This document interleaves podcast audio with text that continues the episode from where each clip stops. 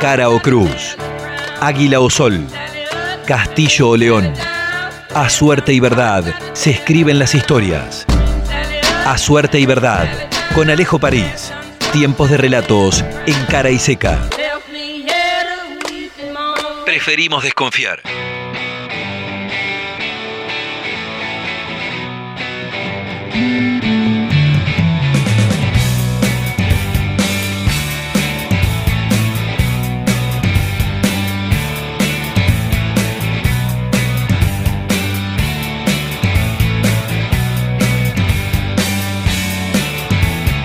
Era 15 de mayo del 2010. Gustavo Cerati deslizó una vez más aquel riff con el que tantas veces había hecho estremecer a propios y ajenos.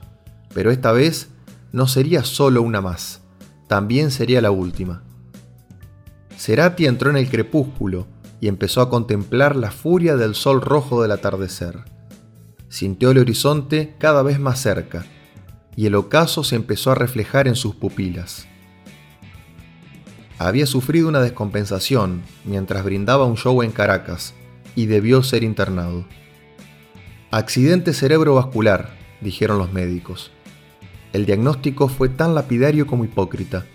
Quedaron atrás aquellos tiempos cuando la muerte tenía la decencia de presentarse de frente, a cara lavada. Hace un tiempo ya que aprendió a lavarse las manos disfrazándose de accidente, argumentando casualidad. Cuando Benjamín se enteró de esto, rompió en llanto. Tenía 10 años y convivía con las canciones de Cerati y de Soda Stereo en sus oídos desde que su papá le regalara aquel compilado de grandes éxitos. Fue en la misma noche en la que su padre perdería la vida en un accidente de autos. Otra vez, la muerte lavándose las manos.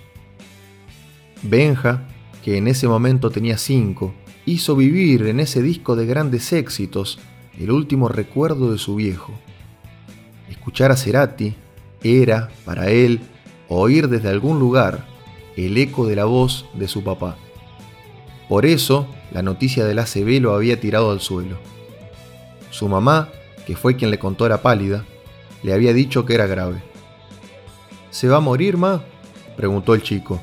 Seguramente sí, pero todavía no, le dijo su mamá. ¿Y cuándo? Benja necesitaba saber al menos un poco más.